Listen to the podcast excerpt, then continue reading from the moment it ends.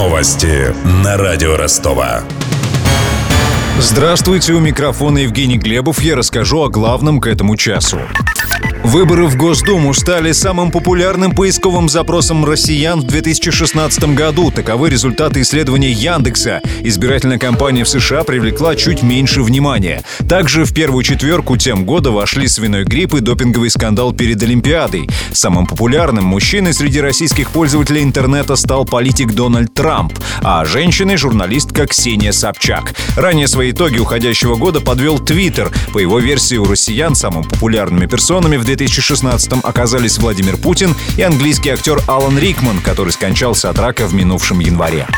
Вы не так коня поставили, товарищ гроссмейстер. Конь так не ходит. А как же, по-вашему, ходит конь?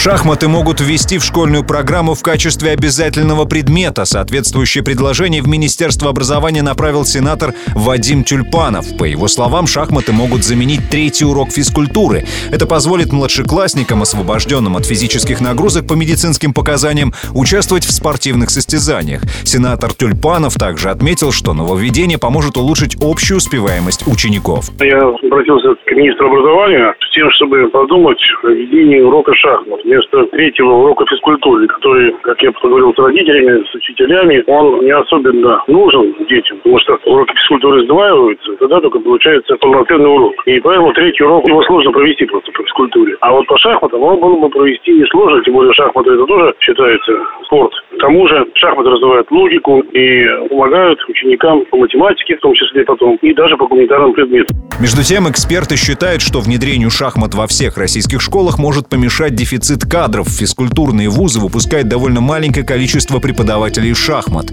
Потребуется запустить программу повышения квалификации уже работающих физкультурников.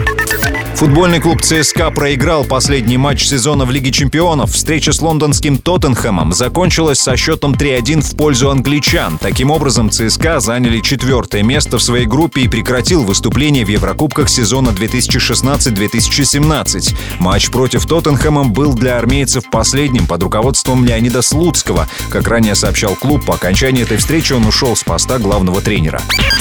У меня вся информация к этому часу. Микрофон Евгений Глебов. Над выпуском работали Денис Малышев и Александр Попов. До встречи через час. Новости на радио Ростова.